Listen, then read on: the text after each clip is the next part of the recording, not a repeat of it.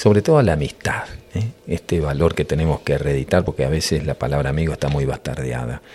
Eh, habría que, que reeditar, reorganizar este, esto que es algo tan necesario en nuestra vida cotidiana y también es parte de un alimento, tener buenos amigos.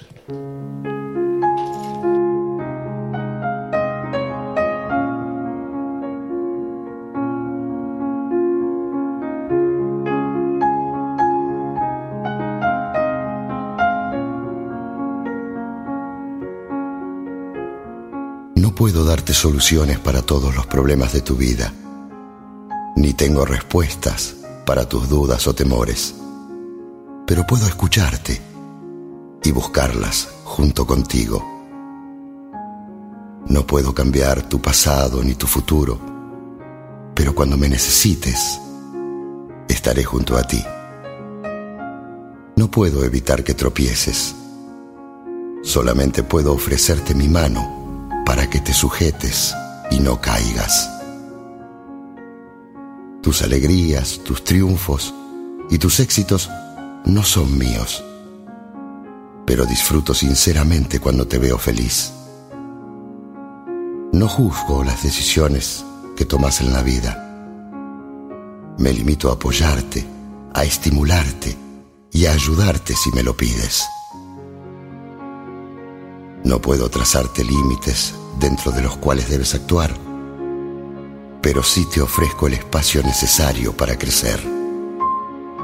No puedo evitar tus sufrimientos cuando alguna pena te parta el corazón, pero puedo llorar contigo y recoger los pedazos para armarlo de nuevo.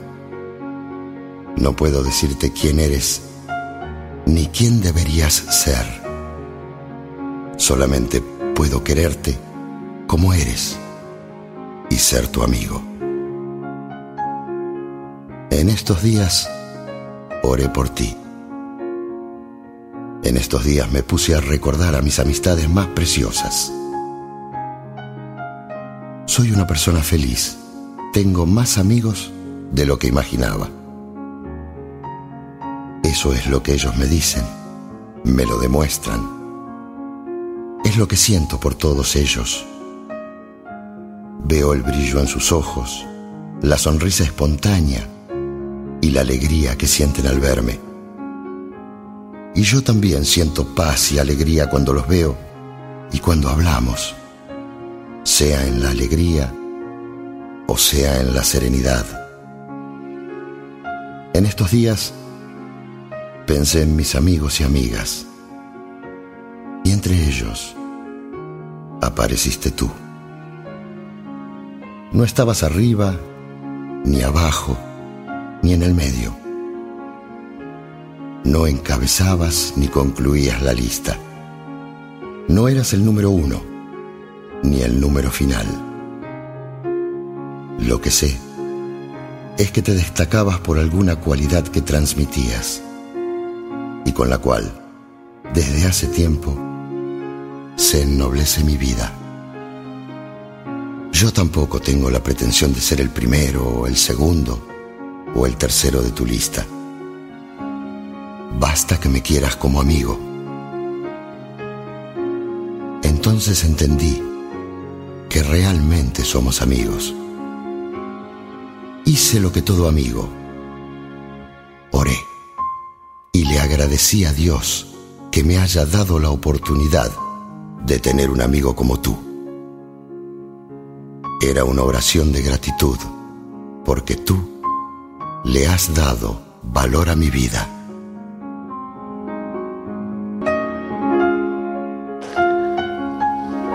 Hermoso, como siempre, esto que escuchábamos a través de la voz de Ricardo Bonte, este, esta narración de autor anónimo, para todos mis amigas y amigos, ¿eh?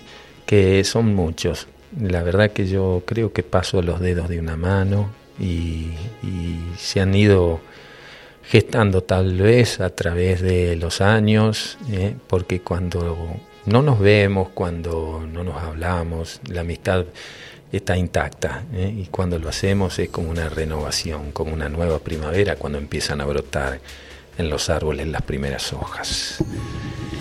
Hermoso lo de Ricardo Onte.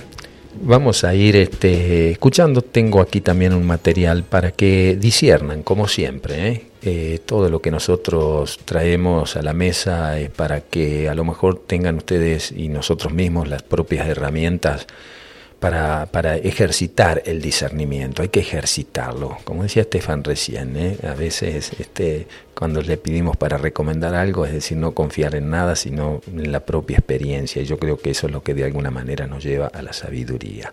Vamos a escuchar esto sobre el idioma irdín, ¿eh?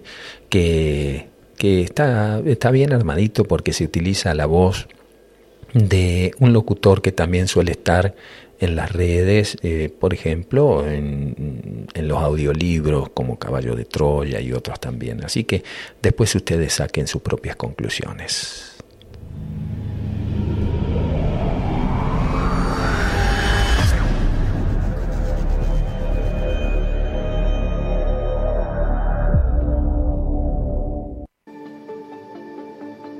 Irdin significa ir hacia la luz. Irdin, es la lengua de los ángeles, la lengua de las esferas, el idioma que comunica a todos los seres a partir de la quinta dimensión de conciencia. Es el lenguaje universal que sus almas conocen, y hablan más allá del cuerpo etérico y del centro de la voluntad. El Irdin, se habla en sueños. Responde a la lengua que cualquier ser, de cualquier dimensión, puede elaborar gracias al uso de su mente. Cada uno de ustedes maneja con absoluta perfección este idioma dinámico, aunque no lo sepan. El reconocimiento se da espontáneamente, una vez que el ser ha tomado contacto con su esencia. Es la primera manifestación de esta conexión íntima, no por ello la única ni por ello excluyente. Conforma una evidencia tangible de la comunicación con la fuente. Es un don innato que acompaña al propio despertar.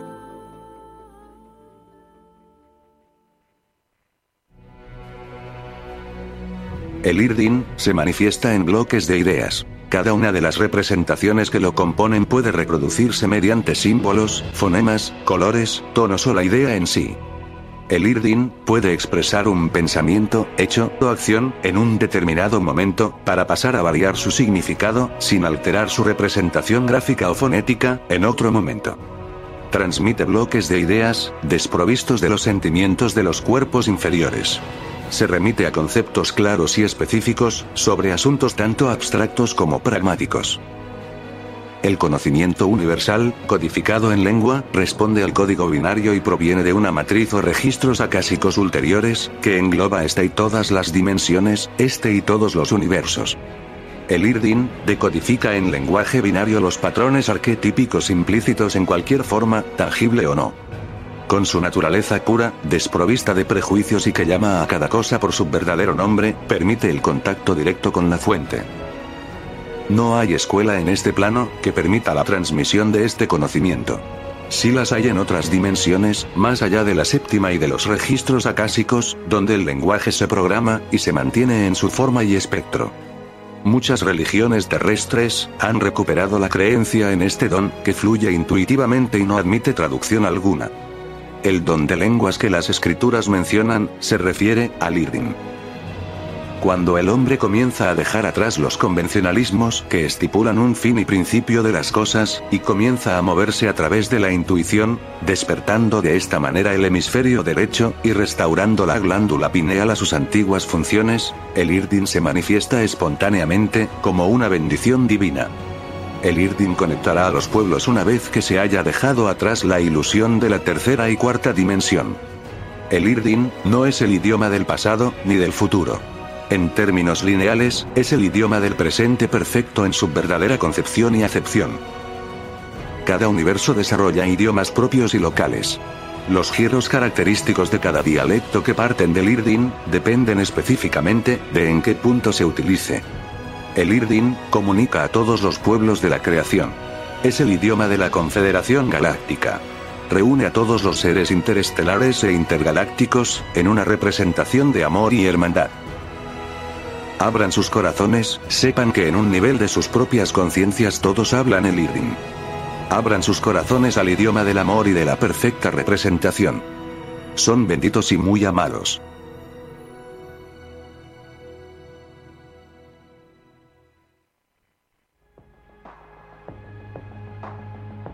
Mantras secretos, permiten entrar en contacto con otras realidades? ¿Qué es el Irdin? ¿Un código extraterrestre? ¿Es el ábrete sésamo de la ciudad intraterrena de Erx? Después de recitar esas palabras en los terrones, Capilla del Monte, Argentina, las luces de Erx aparecían. Todos lo vimos y fue así que tomé las fotografías, que más tarde entregué a Trigueirino. Afirmaba a voz alta Roberto Villamil, periodista y fotógrafo militar, mientras llevaba la camioneta a gran velocidad hacia Capilla del Monte. Yo le escuchaba en el asiento de copiloto con suma atención. Villamil fue amigo íntimo de Ángel Cristo Acoglanis, el testigo clave de los contactos en el Uritorco en los años 80. ¿Dónde aprendió Acoglanis esas palabras para contactar con las luces de Erx? Ni siquiera Roberto lo sabe. Se supone que Acoglanis aprendió esos mantras en un viaje a la India y Tíbet. Un viaje mítico que nunca pudimos constatar. Como fuese, el hecho objetivo es que esas palabras de poder, al ser evocadas en ceremonias nocturnas en los terrones, activaban la aparición de las luces. En la parte de arriba, una de las luces de Erx. Apareció después de invocar los mantras de Acoglanis, en los terrones en 1988. Abajo, otra nave de energía, o entidad, es fotografiada en el encuentro programado de Talampaya, convocado por Ricardo González en septiembre de 2013. De lo que no hay duda es que esos mantras, cantados en una presunta lengua cósmica llamada Irdin, no surgieron en los contactos del Uritorco. Hemos hallado referencias a esas palabras en los años 70. Por ejemplo, en el grupo del controvertido contactado italiano Eugenio Siragusa, y en el hoy disuelto grupo Rama, de los hermanos peruanos, Carlos y Sixto Pazuels. Yendo más lejos, en los años 50, hay referencias a esas palabras extrañas en el registro Tedra, el compendio de información que publicara Sister Tedra 1, después de sus viajes e investigaciones en los Andes peruanos y bolivianos. Tedra, en realidad, la estadounidense Marion Dorothy Martin, fallecida en 1992, fue la precursora de Marcahuasi, los símbolos de Pusarro en Paititi, el disco solar de los incas, y la abadía de la Hermandad de los Siete Rayos en Puno, como enigmas iniciáticos de la Hermandad Blanca. Publicó todo ello en 1955. Más tarde, como ya es conocido, estas informaciones fueron plagiadas y adulteradas en el libro, El secreto de los Andes II, escrito por uno de sus discípulos, Brother Philip. No me sorprendería si Acoglanis leyó el registro Tedra.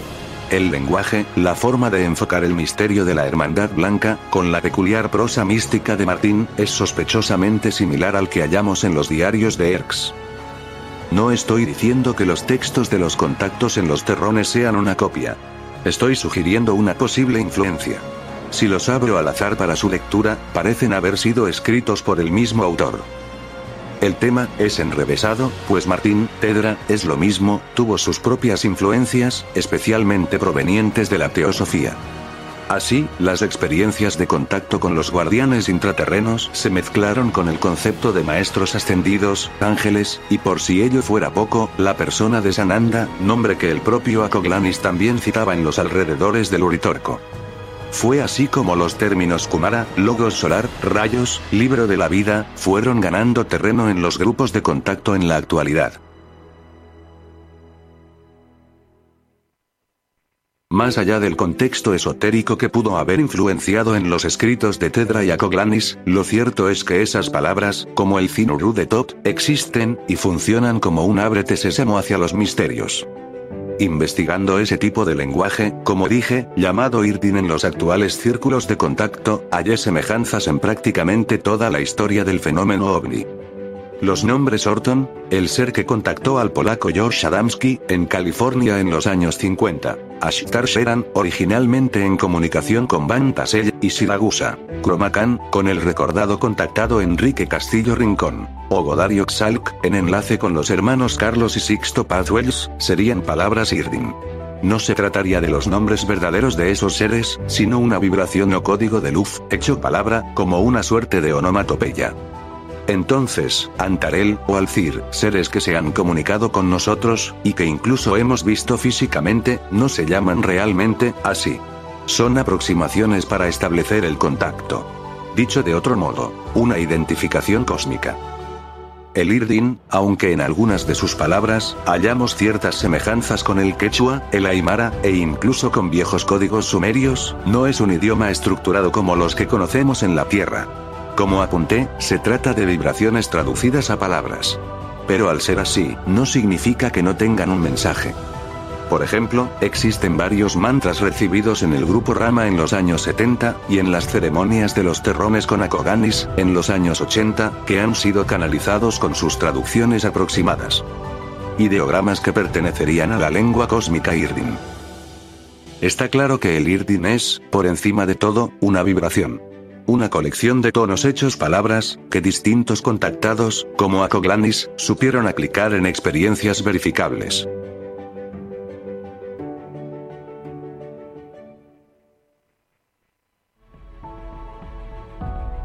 Quedan pocos manuscritos del registro Tedra. Era una publicación libre que circulaba en aquellos años.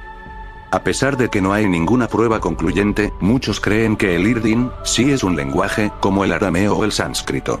Incluso, en Internet, se pueden hallar diccionarios de Irdin. A continuación, comparto algunos mantras importantes en Irdin, la lengua cósmica, que empleaba a Koglanis en los terrones y el Uritorco, para conectar con las luces de Erx. Se nos ha autorizado para darlo a conocer. Es tiempo que el mensaje llegue a todos. El Irdin, aunque en algunas de sus palabras hallamos ciertas semejanzas con el quechua, el aymara, e incluso con viejos códigos sumerios, no es un idioma estructurado como los que conocemos en la Tierra. Como apunté, se trata de vibraciones traducidas a palabras. Pero al ser así, no significa que no tengan un mensaje. Está claro que el Irdin es, por encima de todo, una vibración. Una colección de tonos hechos palabras. Al llegar a la conciencia humana, esa comunicación interior cobra forma, convirtiéndose entonces en lo que se podría denominar un idioma universal, el Irdin. Ese idioma, como vibración, se encuentra en el origen de todos los demás. Por eso, todas las lenguas del mundo terrestre tienen alguna palabra en Irdin.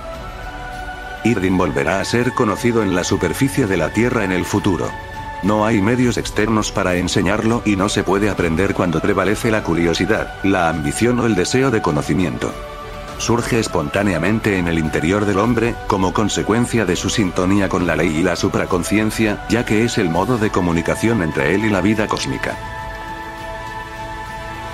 Muchas gracias por su atención. Bendiciones mis amados. Bien, ahí escuchábamos esto, seguramente una investigación, probablemente también de, Ricardo González, que hace su aporte. Y este idioma cósmico utilizado en los universos confederados por expresar la esencia creadora y arquetipos de la evolución, este idioma dinámico, y como dice un poco ahí, ni siquiera también puede ser considerado como un idioma en nuestra dimensión, tal vez lo relacionamos por cómo nosotros nos, nos relacionamos valga la redundancia, entre nosotros, ¿no? A través de, un lenguaje, a través de, escritos, a través de la letra, a través de la palabra, a través del pensamiento, a través del ideograma, a través de todas aquellas formas que el hombre a lo largo de los años ha utilizado para comunicarse entre sí y también con las estrellas, de una forma adecuada a un estado de conciencia del planeta en el cual se manifiesta. Como vibración, está en el origen y en la base de todos los demás idiomas. Por eso los encontramos a veces en el guaraní, los encontramos, como decía bien ahí, la narración en el quechua y en otros idiomas también muy lejanos, desconocidos para nosotros. Las palabras y los símbolos unifican conciencias, mundos, ciclos evolutivos. El cosmos se extinguiría si no fuese por el sonido inaudible que reverbera en planos inaccesibles para la mayoría de los seres humanos poniendo en movimiento los éteres, aglutinando partículas, creando y disipando estructuras. El lenguaje debería ser la emanación de una actividad y de una disposición interna capaz de elevar la conciencia. Y para eso fue creado. A medida que esta humanidad alcance la unificación mental, disminuirá el uso de la palabra verbal y así se podrá reencontrar su valor oculto y retomar su uso sagrado. El Irdín volverá a ser conocido en la superficie de la Tierra en un futuro. No hay medios externos para enseñarlo y tampoco se lo puede aprender movido por la curiosidad, la ambición o el deseo de conocimiento. Surge espontáneamente en el interior del hombre como resultado de su sintonía con la ley y con la supraconciencia, pues es un medio de comunicación entre él y la vida cósmica. Es tratado de El léxico esotérico del autor José Trigueiriño Neto. Bien, siguen llegando los mensajes acá a la radio. Gracias Alberto, aquí me llegó un abrazo ¿eh? para el paseador de perros. ¿eh? Querido Alberto, te conocí en aquellos años, gracias a vos y a tu familia, a tus hijas que ya están grandes. Un abrazo grande, sé que siempre estás prendido acá a la radio y los sábados holísticos son como un vicio para vos. Los sabios tienen actitud inofensiva. ¿Por qué y para qué habrían de ofender a otros seres sintientes? Los sabios siempre saben controlarse a sí mismos, conocen el centro de la armonía de la balanza, de los opuestos, y saben cómo calibrarla rápidamente. Los sabios saben destruir lo que les contamina, porque están atentos y vigilantes, siempre autodisciplinados de día y de noche. El sabio entiende que la culpa siempre existió, Culpan al que está en silencio, culpan al que habla mucho, culpan al que habla poco, al, moderado, culpa, culpa, culpa. Y todos saben que todos culpan y son culpados elogiados, pero el sabio se examina día a día y sabe que la culpa no existe y logra en sí mismo la conciencia más limpia posible, con la mayor inteligencia, vestido con el saber y la virtud. El cuerpo tiene sus tendencias a las conductas tóxicas, por ello los sabios se adiestran rápidamente en la virtuosa y saludable conducta, refrenando la mala conducta del habla y controlando la lengua, refrenando la mala conducta de la mente y controlando en actos, palabras y el pensar. Verdaderamente el sabio sabe controlarse bien. Hoy ese es el gran esfuerzo lograr vivir en la máxima sabiduría, en el autocontrol que ordena las actividades en prosperidad y verdadero progreso saludable.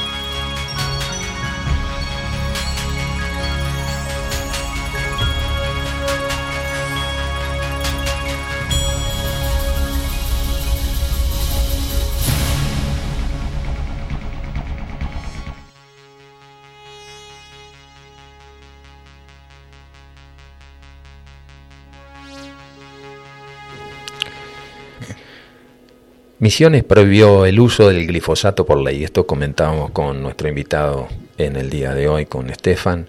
eh, como una buena noticia. ¿no? Misiones es la segunda provincia después de Chubut en prohibir el uso del herbicida pilar del modelo de agronegocio. La ley que impulsa la producción de bioinsumos y una transición hacia la agroecología fija una fecha límite de uso en el 2025.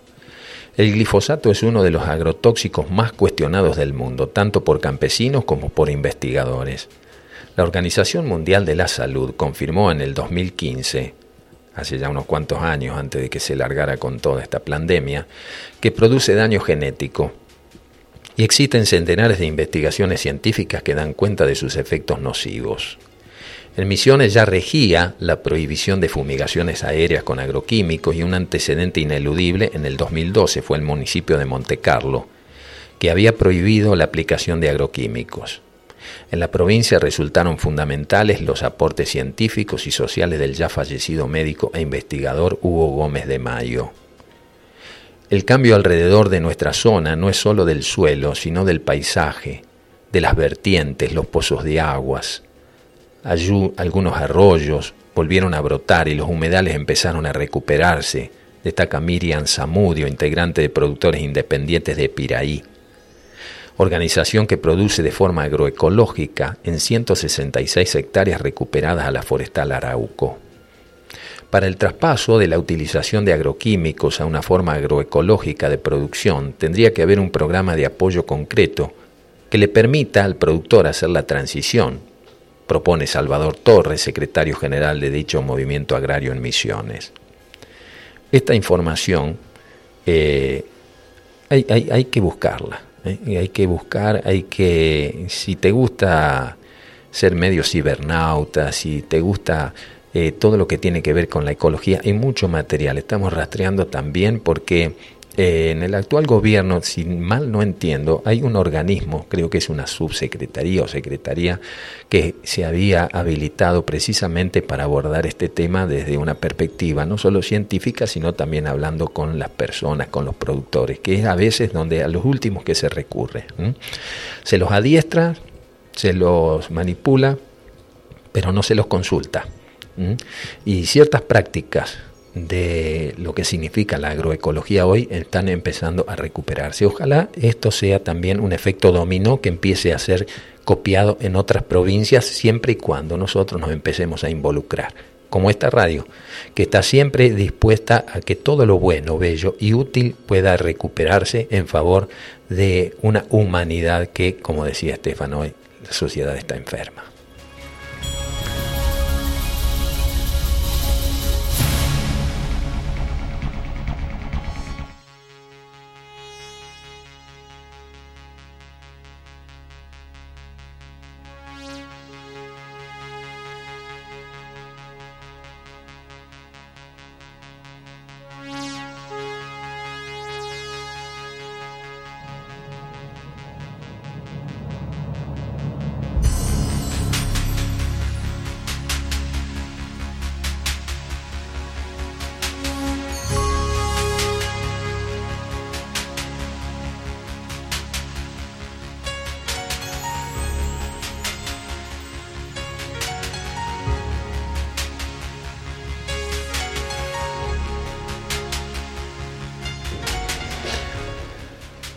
Antes de ir cerrando el programa, vamos a hacer este aporte con relación a la oración. Esta herramienta que tenemos a disposición, alguna gente la practica y que no solamente tiene que ser verbal. ¿eh? Se puede orar con nuestras actitudes, con nuestro estado de conciencia, pero para aquellos que a lo mejor la palabra es el medio, el vehículo por el cual podemos expresar y conectarnos con otras frecuencias. Esta es una oración muy linda. Dice, dos portales deben cruzarse en el camino de la oración el de la aceptación y el del amor. La flor se abre a la luz y el calor del sol. La vida de oración solo se revela con la sincera búsqueda de la verdad y con un amor capaz de comprenderlo y transformarlo todo. La cura que todos necesitamos se encuentra en el amor. En la fe yace la determinación de entregar la propia vida a un poder superior, la osadía de obedecer a sus preceptos, la paz se encuentra en la unión de los opuestos, en el equilibrio. La vida de oración debe ser para cada uno el sagrado estado en el que al llegarle venturas las amplía y esparce, y al llegarle sufrimientos los convierte en paz y alegría. Orar es sentir al ser interno impregnándonos suavemente, al mismo tiempo que nos inflama con su amor, es decirle, te amo, te reconozco en mí, te reconozco en todos los seres, en todos los hechos que llegan como pruebas o confirmaciones, llevándome a ser de manera cada vez más pura, un verdadero reflejo de luz. Un ser en estado de oración despierta en los demás reverencia y gratitud al mundo interior. La oración es fuente de todo bien y de toda gracia, es fruto del amor al espíritu de la dulzura y de la ausencia de ira. Orar es estar listos para la elevación y la ampliación de la conciencia, es mantener un canal abierto al descenso de la energía divina hacia la materia.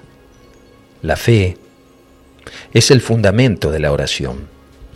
Existe en el interior de todos, pero es necesario buscarla y alimentarla con el ardor de la entrega a la voluntad mayor que habita en lo profundo del alma. Cuando la fe aún no es firme, cuando aún no está bien consolidada, hay que pasar mucho tiempo clamando por ella. Este diálogo con la fe puede cambiar toda la vida del ser. La fe es vital, Perderla es uno de los mayores dolores que alguien pueda sentir. La fe se mantiene según nuestra sintonía con ella. Permite la cura interior, cuyos efectos llegan hasta las células físicas. Por lo tanto, cuando la fe está presente es necesario cultivarla y mantenerla. La oración es reflejo de la fe. En su continua expansión, transforma fuerzas, rompe vínculos permite que el ser entable nuevos contactos.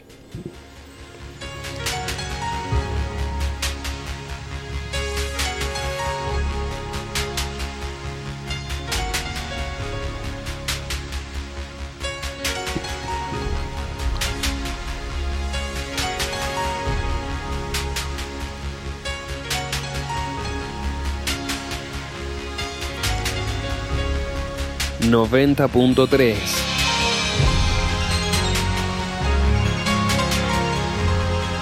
Radio Limón.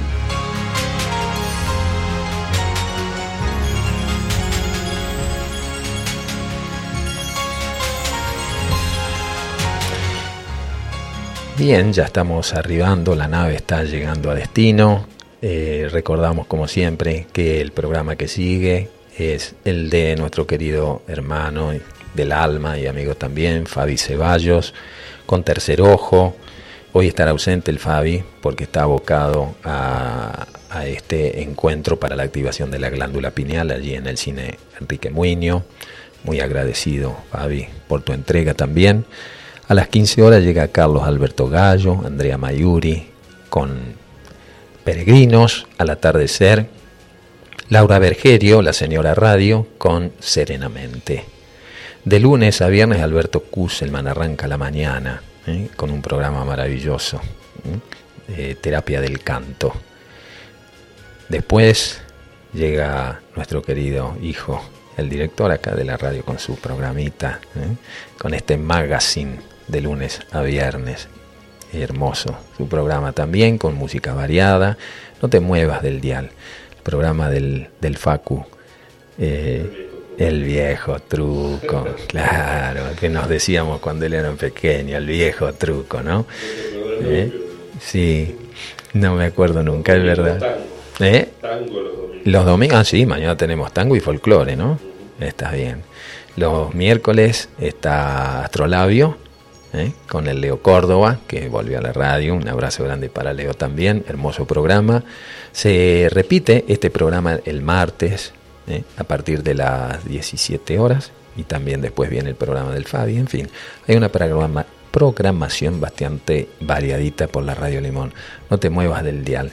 Nosotros ya nos estamos yendo. Nos vamos a ir con, con este señor que, que es el que hace la apertura musical, nuestra cortina, el señor Vangelis. Y como estamos cerquita de las 12 del mediodía, el tema se llama 12 o'clock, 12 en punto. Muchas gracias, nos encontramos el próximo sábado alrededor de las 9 de la mañana para compartir con ustedes la otra realidad. un puente entre dos orillas.